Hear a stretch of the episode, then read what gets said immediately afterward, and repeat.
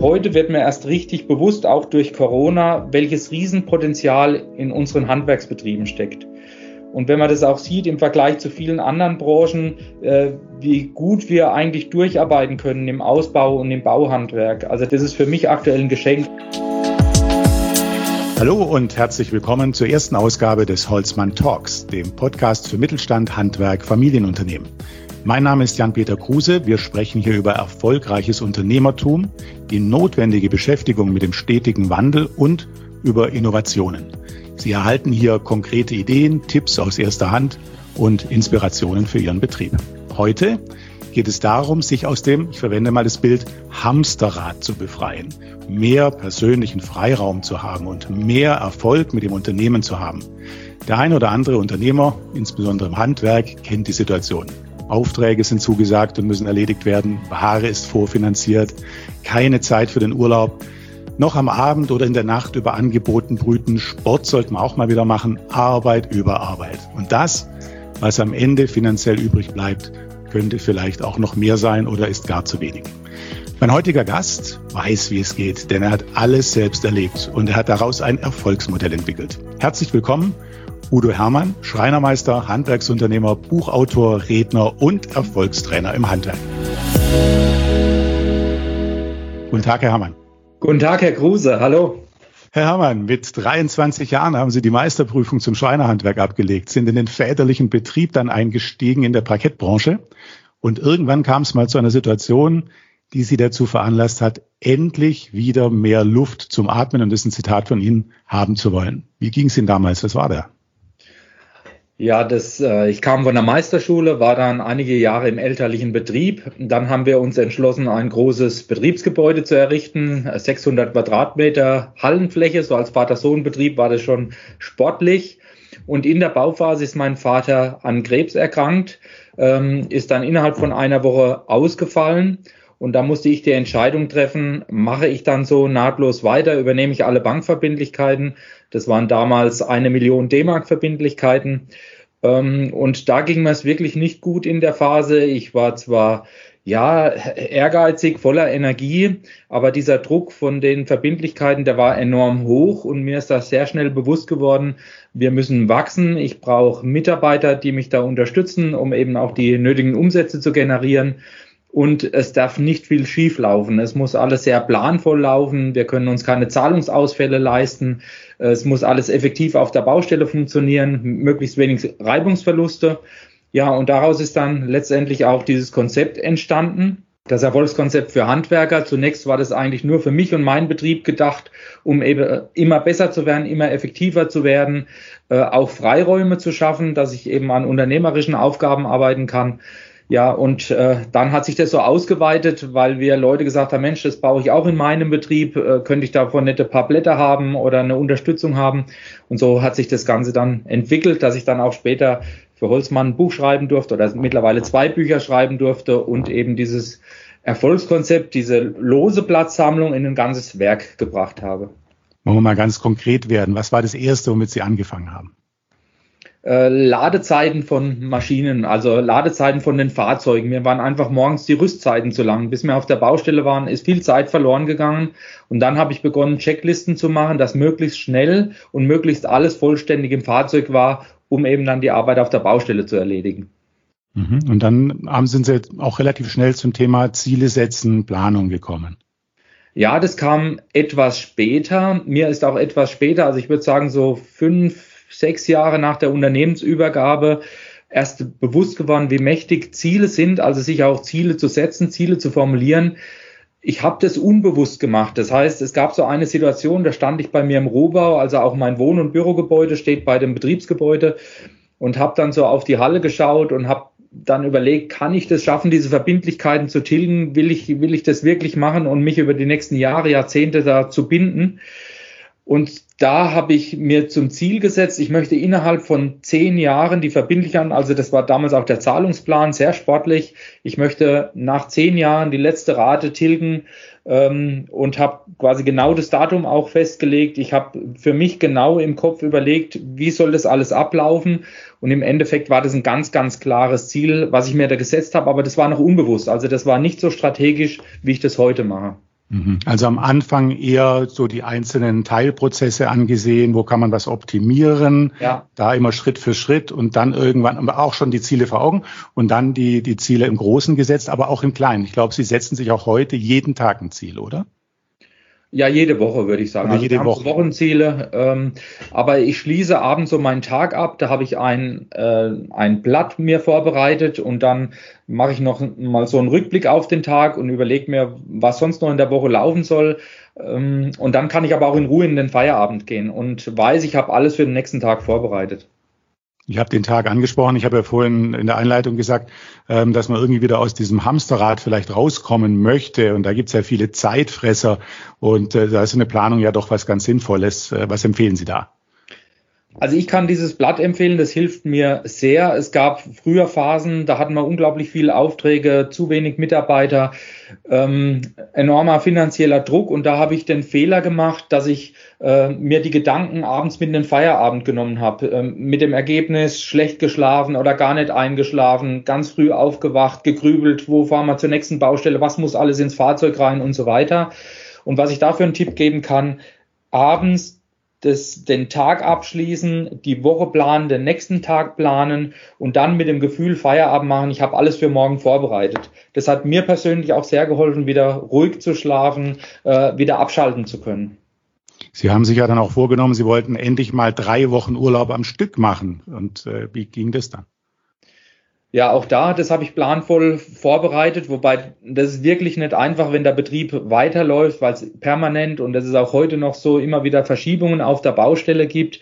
Ähm, also schon schwierig, ist auch ein bisschen vom äh, Gewerk abhängig, wie man das machen kann. Aber ich habe dann begonnen, ganz viel wegzudelegieren, Leute einzulernen, komplett eigenverantwortlich auch zu arbeiten dass dann auch äh, der Anruf oder die E-Mail gar nicht mehr erforderlich war, sondern die Mitarbeiter waren dann in der Situation, dass sie gesagt haben, ich kann selbst entscheiden und kann dieses Thema selbst lösen, ohne mit dem Chef Rücksprache zu halten.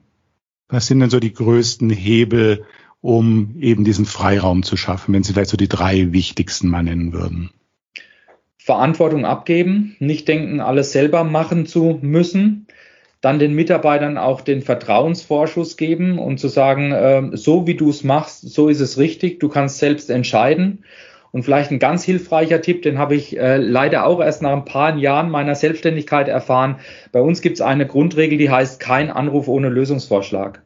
Das heißt, wir möchten, äh, also der Mitarbeiter darf schon bei uns anrufen und da fragen, wenn er ein, ein Thema auf der Baustelle hat, wo er jetzt nicht selbstständig lösen kann, aber er muss immer mindestens einen Lösungsvorschlag präsentieren.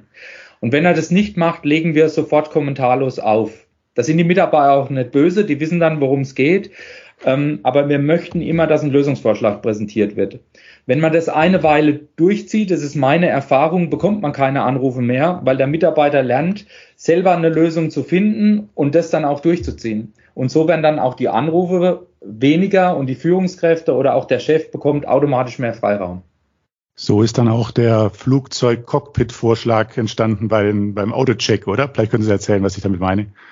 Ja, bei uns gibt's verschiedene Checkliste eben äh, das Laden der Fahrzeuge oder aber auch, was ganz viele Handwerkskollegen stört. Also das erfahre ich immer in meinen Coachings mit Handwerksbetrieben. Da habe ich ja viel Einblick auch bei anderen Handwerksunternehmern, dass zum Beispiel das Auto am Freitag abgestellt wird und der Tank ist fast leer und der Müll ist nicht ausgeräumt und äh, vielleicht sind die Scheibenwischer noch kaputt und solche Dinge. Und da gibt es zum Beispiel bei uns an der Sonnenblende, die klappen wir runter und da ist eine kleine Checkliste für den Mitarbeitern. Da steht drauf, wie muss das Auto Freitag abgestellt werden. Das heißt, eben vollgetankt, Müll alles raus, ähm, alles äh, Material, was drin nichts mehr zu suchen hat, raus und solche Dinge. Vielleicht die Scheibenwaschanlage nochmal auffüllen. Also das steht alles da drin. Und damit wollen wir eben gewährleisten, wenn zum Beispiel der Mitarbeiter jetzt am Wochenende sich einen Hexenschuss holt äh, und fällt dann am Montag aus, wollen wir nicht, dass der Kollege erst anfangen muss, Müll auszuräumen, äh, voll zu tanken, zum Tanken zu fahren, weil es gibt ja dann auch ein Versprechen zum Kunde, dass wir um 8 Uhr vielleicht auf der Baustelle sind. Das möchten wir halten. Und es ist eben nicht möglich, wenn der Kollege, der dann ähm, schon den Job übernimmt, dann erst anfangen muss, das Fahrzeug in Ordnung zu bringen. So, und das sehe ich so ähnlich, da ziehe ich den Vergleich vom Flugzeugcockpit.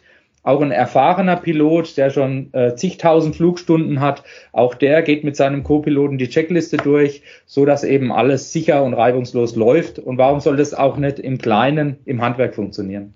Mhm. Da sind wir schon beim Kunden eigentlich vor Ort. Ähm, ich glaube, auch da haben Sie ein, sozusagen ein Programm aufgesetzt für sich, eine Checkliste aufgesetzt. Sie tragen zuerst den Staubsauger, glaube ich, rein, ne? Oder ist das jetzt, habe ich das falsch aufgenommen? ähm, doch, das ist schon richtig. Also wir haben uns auch überlegt, wie geben wir dem Kunde von Anfang an Sicherheit? Ähm, ein Ding ist zum Beispiel, bei uns hat jeder Mitarbeiter, auch der Lehrling, eine Visitenkarte. Das heißt, wenn äh, wir uns beim Kunden vorstellen, bekommt der Kunde eine Visitenkarte von jedem Mitarbeiter und da weiß er schon, mit wem habe ich es zu tun. Das gibt schon mal Sicherheit.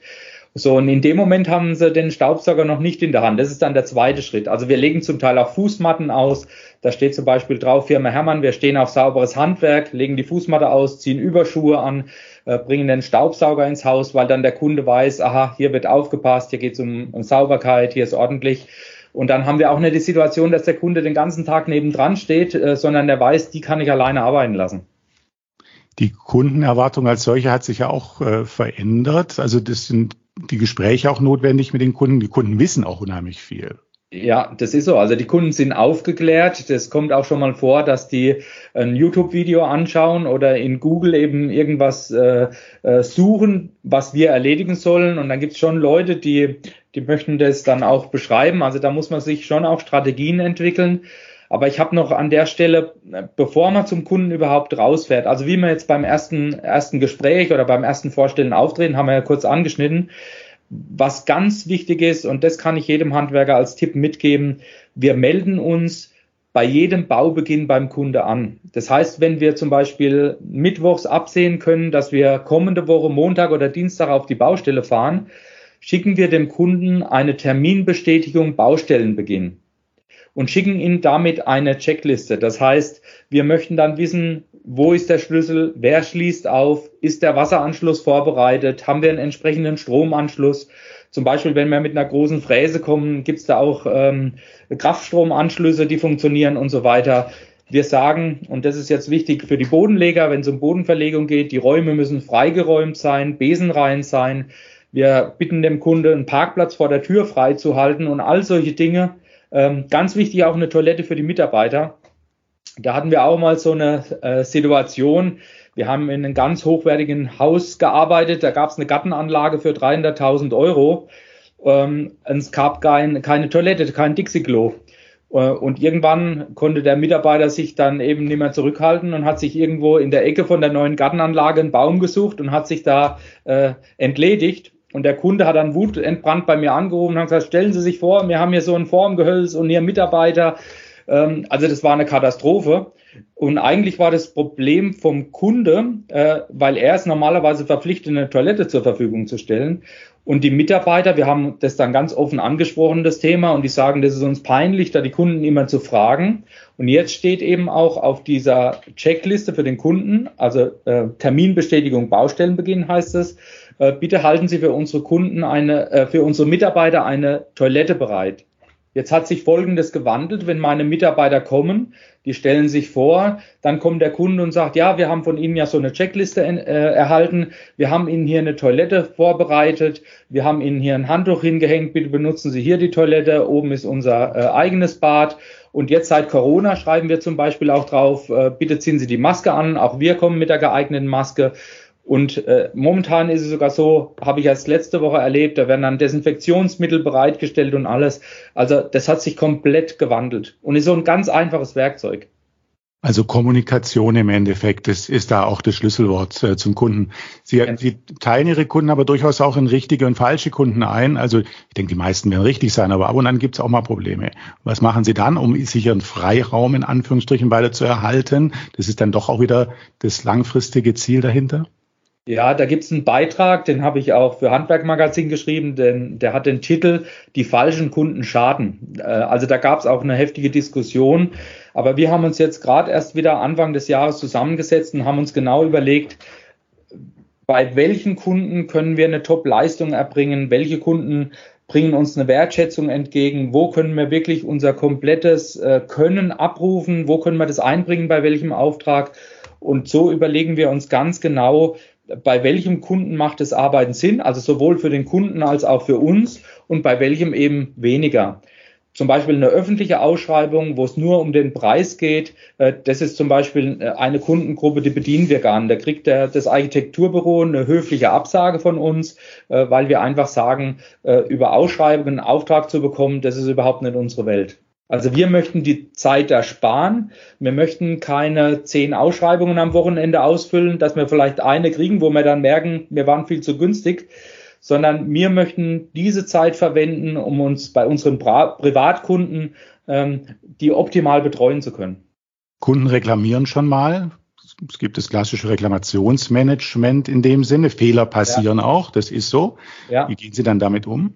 Wir versuchen da immer sehr kulant zu sein, wobei auch da hat sich oft äh, was verändert auf der Baustelle. Also manche Kunden fordern auch etwas ein, äh, was dann wirklich über dem Ziel raus ist, was einfach nicht mehr fair ist. Dann geht es auch wieder viel um Kommunikation. Ich stelle stell dann dem Kunde auch die Frage, äh, was erwarten Sie denn jetzt von uns, damit Sie dann äh, immer noch sehr glücklich sind mit, mit dieser Leistung? Also ich versuche dann immer genau abzufragen, was der Kunde denn eigentlich möchte. Und habe da die Erfahrung gemacht, das, was wir uns so ausmalen, äh, dieses Drama und diese schlimmste Situation, das fordert der Kunde oft gar nicht. Also das ist schon mal das Erste, aber beim ersten Anruf ganz kulant sein, äh, den Kunden ausreden lassen, den Kunden fragen, was er denn jetzt erwartet, was wir für ihn tun können, wie das am Schluss aussehen soll. Und dann setzen wir uns im Team zusammen und überlegen uns, wie wir das dann auch perfekt erfüllen können und analysieren auch den Fehler, überlegen uns, passiert es häufiger, wo passiert der Fehler, wo taucht er zum ersten aus, gibt es vielleicht eine Person, wo er öfters auftaucht ähm, und versuchen das dann auch ja, den Fehler auch für das nächste Mal zu vermeiden. Also äh, wir versuchen, dass wir da eine ganz offene Fehlerkultur auch haben bei uns im Unternehmen. Und das da weiter zu optimieren. Das geht dann schon ein bisschen in Richtung auch äh, am Ende des Tages auch irgendwann mal Ergebnis. Äh, lassen Sie uns ja. gerne diesen zweiten Block jetzt schon angehen. Ähm, Rendite, Ergebnis. Ich habe in der Einleitung gesagt, da bleibt vielleicht am Ende gar nicht mehr so viel übrig oder es könnte mehr übrig bleiben oder vielleicht bleibt auch gar nichts übrig. Das wäre natürlich äh, nicht wünschenswert. Renditeoptimierung ist auch ein Thema, dem Sie sich widmen. Ja, auf jeden Fall. Also was ich auch in den Coachings immer wieder erlebe, ähm, ich kenne so tolle Handwerkskollegen, die machen einen extrem guten Job, sind extrem fleißig, jeden Samstag im Büro oder in der Ausstellung. Ähm, und dann bleibt eben im Betriebsergebnis oft zu wenig übrig. Und da habe ich mir überlegt, woran liegt es? Und auch das Schöne an meiner Coaching-Tätigkeit ist dann auch, dass ich in Betriebe komme, die eine sehr hohe Umsatzrendite haben. Und dann kann ich eben schauen, was machen die denn anders? Wo, wo haben denn die ihre Vorteile? Und was ich häufig erlebe, dass viel zu schnell ein Konto gegeben wird. Äh, und Konto ist unglaublich teuer. Also man muss, ähm, wenn man einen bestimmten Ertrag machen will mit einer Million Umsatz, ähm, und man gibt bei jedem Auftrag von der eine Million zwei Prozent Konto, bedeutet es, dass wenn man denselben Ertrag möchte, eine Million 250.000 Euro, also eine Viertelmillion Euro mehr Umsatz machen muss. Und deshalb denke ich, ist es ganz wichtig, nicht gleich den Skonto zu geben, sondern auch hart zu sein in der Verhandlung, eher so seine Besonderheiten und die Leistungen und die Vorzüge in den Vordergrund zu stellen und nicht sofort einzubrechen in der Preisverhandlung. Weil da muss einem bewusst sein, das bedeutet in Summe über das ganze Jahr, für eine Viertelmillion mehr verkaufen, für eine Viertelmillion mehr Ware bestellen, für eine Viertelmillion mehr ähm, Arbeit einzuteilen, äh, Baustellen zu überwachen, abzurechnen und so weiter. Also ich glaube, damit fängt es schon an, äh, dass man sehr, sehr starkes in der Preisverhandlung nicht gleich einknickt. Thema Finanzierung, Vorfinanzierung von Ware ist auch, auch so ein Block, oder? Den, den Sie ja. angehen dann? Ja, wir machen seit äh, etwa zehn Jahren 50 Prozent Anzahlung bei Auftragserteilung. Äh, ich weiß noch damals, äh, da war der Vater noch öfters in der Firma, das gab eine Riesendiskussion, das kannst du nicht machen, du hast beim Kunde noch nie was gearbeitet, der sieht noch gar kein Material und soll schon Geld bezahlen, würde ich nie im Leben machen. Wir haben die Erfahrung gemacht, da wird überhaupt keine Diskussion mehr geführt. Die Kunden sind es gewohnt von einem Möbelhaus, wenn sie eine Küche bestellen oder wenn sie ein Auto bestellen. Und wir im Handwerk machen sehr häufig den Fehler, äh, zu sagen, wir finanzieren alles vor, gehen in das Risiko. Ähm, ich glaube, das erwartet der Kunde gar nicht. Man muss es ihm nur erklären oder eine Möglichkeit bieten und dann funktioniert es. Also wir haben momentan die Situation, wir schreiben ein Angebot, das heißt bei uns Leistungsvorschlag, auch ganz bewusst, weil Angebot, das bringe ich im Kopf immer so zusammen mit Sonderangebot. Ich finde, Leistungsvorschlag ist viel wertiger und passt viel besser zu dem Handwerk. Also der Kunde bekommt seinen Leistungsvorschlag und häufig passiert es, dass wir einen Geldbetrag auf dem Konto haben, weil in unserem Leistungsvorschlag steht 50 Prozent Anzahlung bei Auftragserteilung und der Kunde ruft gar nicht an und schickt gar keine E-Mail zum Auftrag erteilen, sondern er weist einfach die Hälfte von, von der äh, Vorschlagssumme. Äh, und dann müssen wir erstmal gucken, wo ordnen wir jetzt das Geld zu ähm, und dann wissen wir, wir haben den Auftrag. Also das ist echt eine Luxussituation äh, und damit ist es gewährleistet, dass wir alle unsere Lieferanten sofort immer mit Konto bezahlen können, weil wir das Geld für das Material bei jedem Auftrag auf dem Konto haben. Was wäre noch ein Renditetreiber Ihrer Meinung nach? Also was kann man noch tun? Was wäre noch ein Anführungsstrichen schneller Effekt, wo man schnell eingreifen kann, um ein besseres Ergebnis zu erzielen? Die Preise anzuziehen, vor allem bei den Facharbeiterstunden.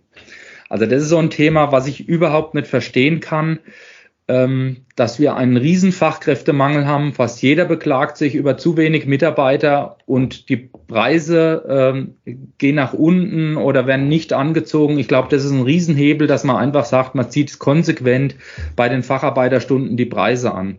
Und da auch kein keine Angst vor dem Wettbewerber zu haben, dass jetzt der andere vielleicht günstiger ist oder billiger ist, sondern sich auf seine Stärken zu konzentrieren und dann auch ganz selbstbewusst das Geld zu, äh, zu verlangen. Und vielleicht auch hergehen und sagen, mein Aufmaß kostet Geld, meine Beratung kostet Geld, die Erstellung von meinem Leistungsvorschlag kostet Geld und nicht alles da dem Kunden zu schenken, sondern ganz selbstbewusst diese Leistungen, es sind ja auch wirklich Leistungen, die erbracht werden müssen, die zu verkaufen. Und es gelingt Ihnen, das durchzusetzen? Ja, nicht immer. Das kommt dann wirklich auf den Markt an, den Wettbewerb. Aber wenn das jetzt ein aufwendiges Aufmaß ist, wenn wir zum Beispiel vom Kunde einen Grundriss bekommen von einem sanierungsbedürftigen Gebäude und wir stellen fest, das Fenster sitzt gar nicht an der Position oder die Türe sitzt nicht an der Position, dann sagen wir dem Kunden, um eine perfekte Planung machen zu können, benötigen wir ein Aufmaß und da kommen wir mit Lasergeräte und mit iPad und machen das vernünftig und dann kostet eben dieses Aufmaß Geld und wir haben eine perfekte Basis für die Planung. Und nach diesem Aufmaß können wir auch unsere Planung verkaufen und dann kostet eben auch die Planung Geld. Und wenn der Kunde keine 3D-Planung, keine aufwendige Visualisierung möchte, muss er das Geld auch nicht ausgeben, aber dann darf er auch mit einer Skizze leben oder mit einem kleinen Modell, das wir dann bauen. Aber wenn sich bei uns jemand zwei Tage ins Büro sitzt und plant, dann möchte ich auch diese Leistung bezahlt haben.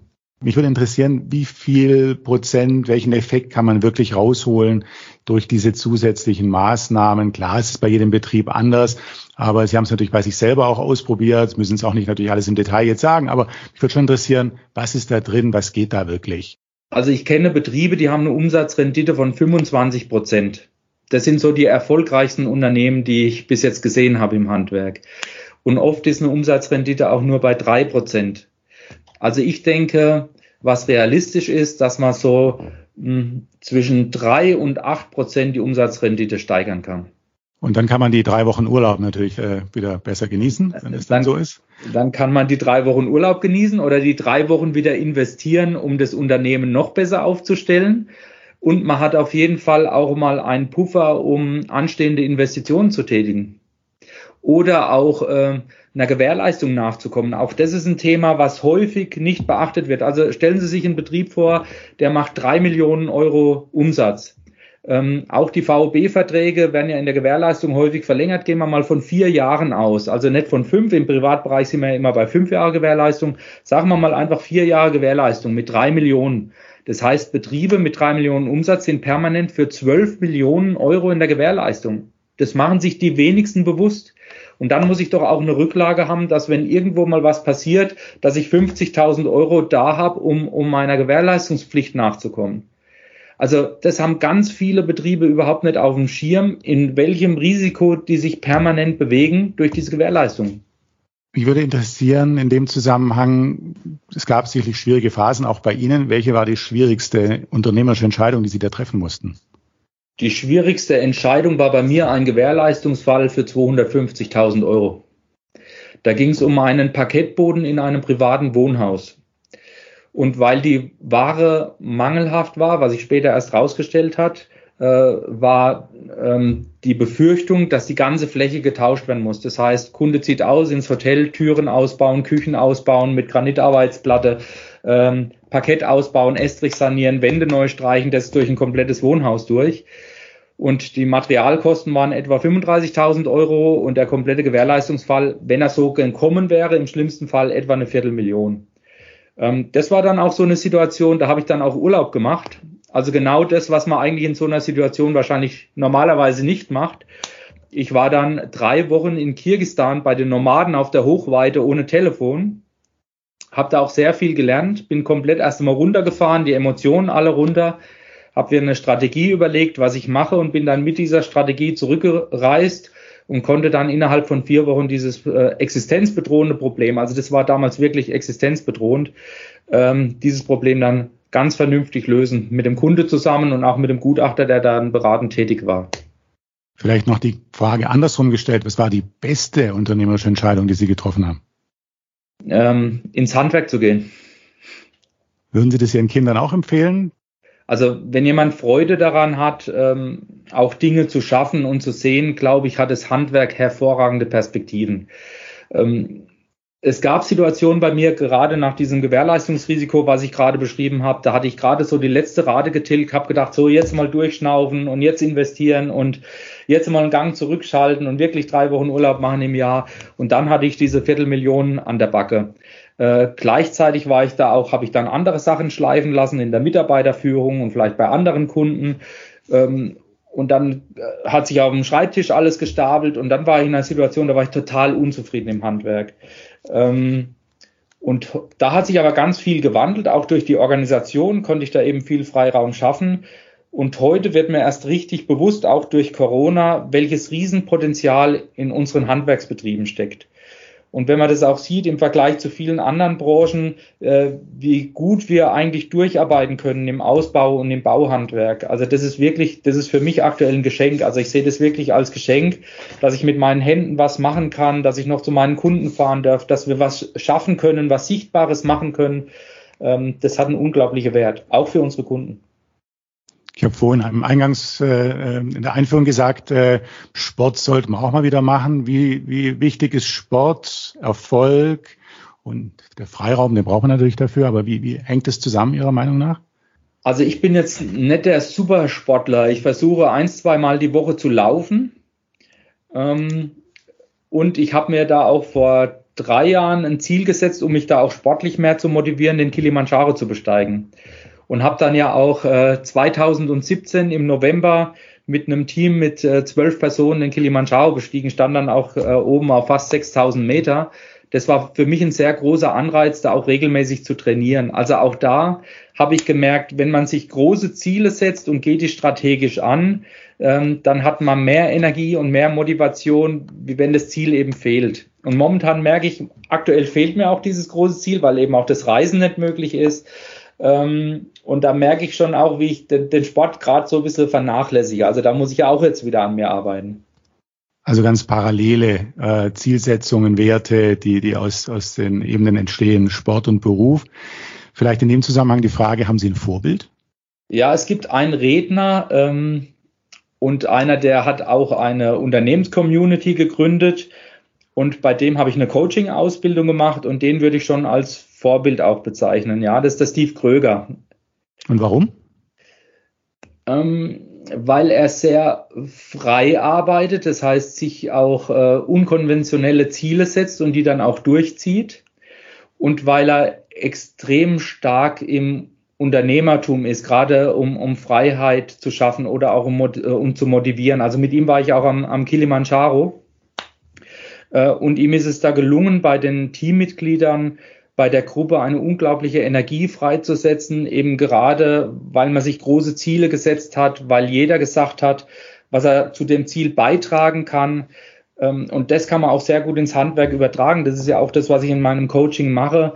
Äh, diese Zielsetzung oder auch äh, die Teammitglieder, sprich die Mitarbeiter zu fragen, wo möchtest du denn hin? Wie muss das dein perfekter Arbeitstag aussehen?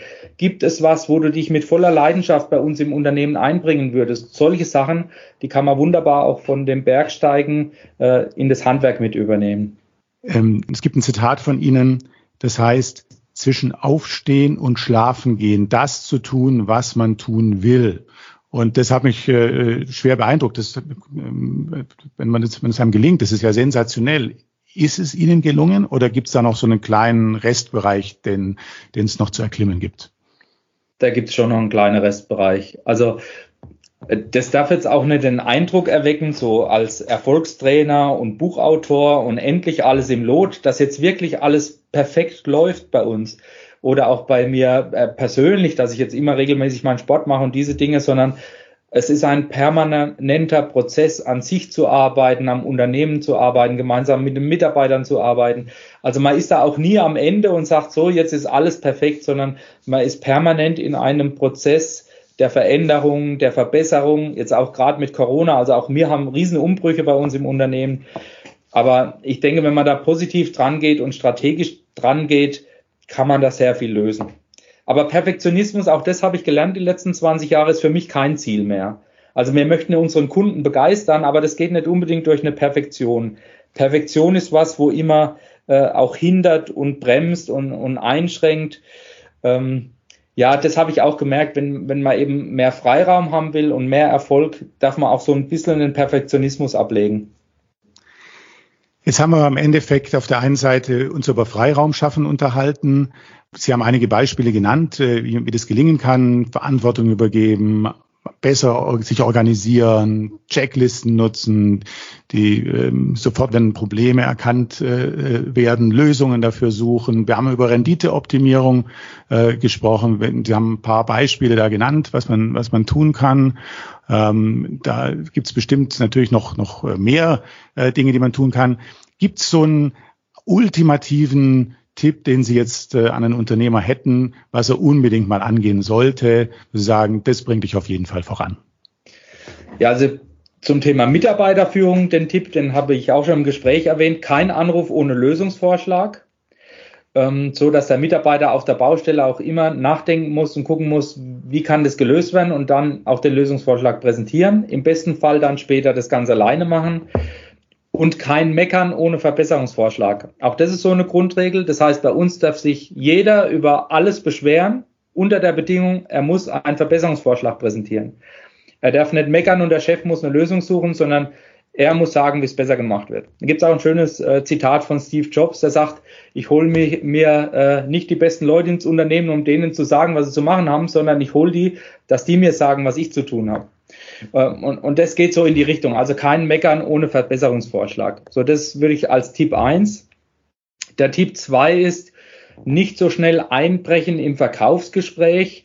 Wenn ein Kunde kommt und möchte verhandeln, ist das das Signal, er möchte kaufen. Weil wenn er nicht kaufen wollte, äh, wäre er gar nicht mehr da, sondern da wäre er schon beim Wettbewerber. Das heißt, wenn ein Kunde kommt und will Preis verhandeln, weiß man, der will unbedingt bei mir kaufen.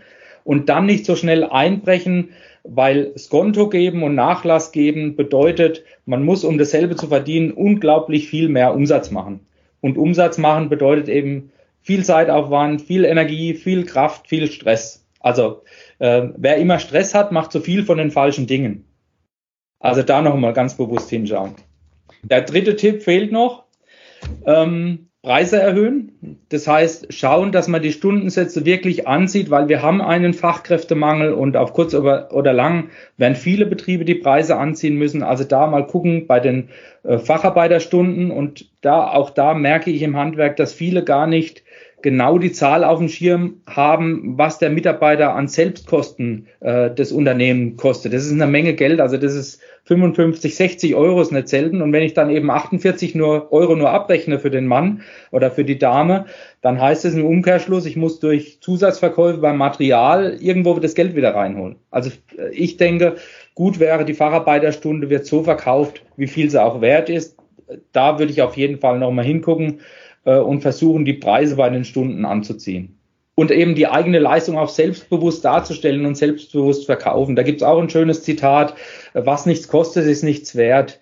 Also ich glaube, wir müssen viel, viel selbstbewusster auftreten, um auch unsere Handwerksleistung zu verkaufen.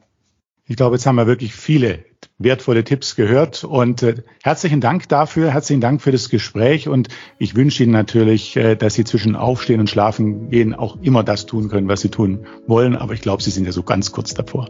Also vielen, vielen Dank und alles Gute. Ja, sehr gerne und äh, ich arbeite noch daran, aber ich bin auf einem sehr guten Weg. Also vielen Dank für das nette Gespräch, Herr Kruse. Danke Ihnen auch. Tschüss. Tschüss.